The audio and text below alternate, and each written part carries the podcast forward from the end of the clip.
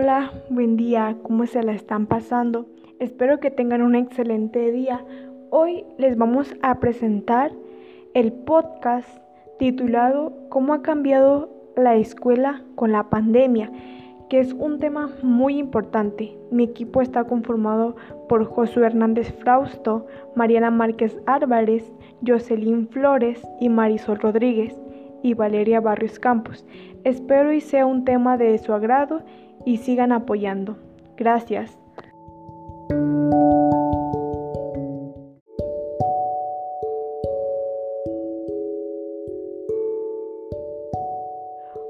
Hola, buen día, ¿cómo se la están pasando? Espero y tengan un excelente día.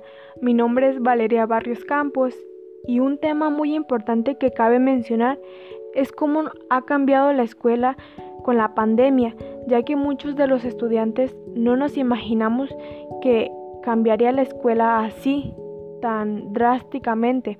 Ahora muchos estudiantes están abandonando sus estudios ya que no cuentan con los recursos suficientes o sienten mucha presión al no saber cómo entregar los trabajos. Yo los invito a que sigamos estudiando, nos esforcemos un poco más, que esto pasará muy pronto. Por favor, no abandonen sus estudios. Ahora los dejo con mi compañera. Gracias.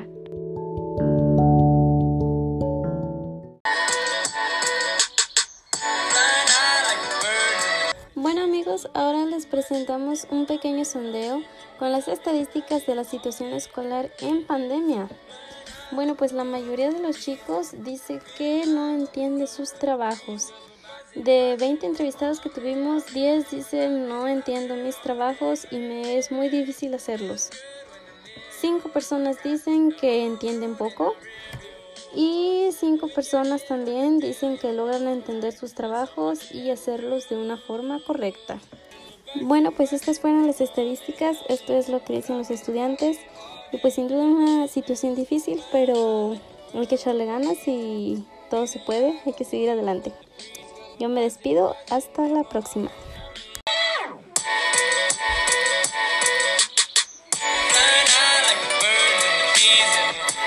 Hola, muy buenas tardes. Mi nombre es Marisol Rodríguez y en esta sección del podcast tengo una invitada que nos responderá unas preguntas referentes al tema de hoy. Bueno, para comenzar, ¿cuál es tu nombre? Karen. ¿Qué grado de primaria cursas actualmente? Sexto grado. Ok.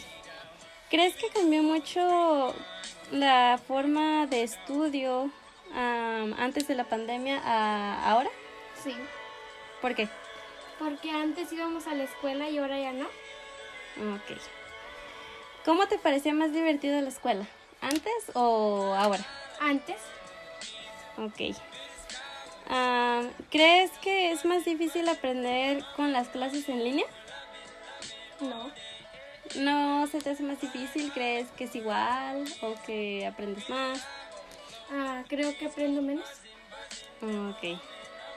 ¿Y qué es lo que más extrañas de tu salón de clases? Ah, que el profe nos explique. Ok. Bueno, muchas gracias por haber participado aquí conmigo. Gracias por tu ayuda. Te lo agradezco mucho y pues yo creo que todos los estudiantes están igual con esta situación de la pandemia, ¿verdad? Sí. Ciudad de México ajuste 57 de los hospitalizados tras desplome en la línea 12. Estados Unidos se une al pueblo de México. Biden ofrece apoyo por la tragedia de la línea 12. Jalisco y Nuevo León ordenan la inspección de sus líneas de metro. Residentes dicen que el Metro de México ya tenía problemas. AMLO promete investigación transparente sobre accidente en la línea 12. Colombia se desgarra con el estallido de violencia que suman 20 muertos. Cuba aparca el verde oliva, pero no la penuria. Ecuador castiga al correísmo y confía la presidencia al conservador Guillermo Lazo.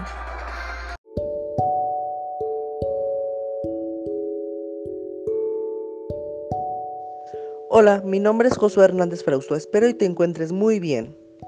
En esta sección te hablaré sobre los estereotipos de hoy en día. Si crees que solo la gente bonita es flaca, alta y de ojo claro, Pues déjame decirte que estás muy equivocado o equivocada.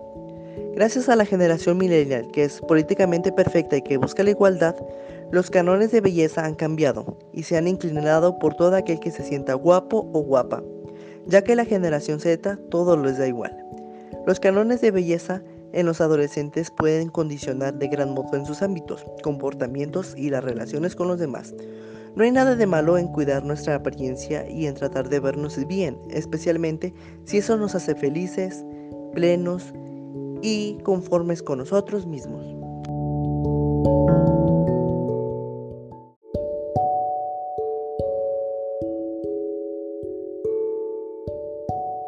Pues con esta última sección cerramos el podcast de este día.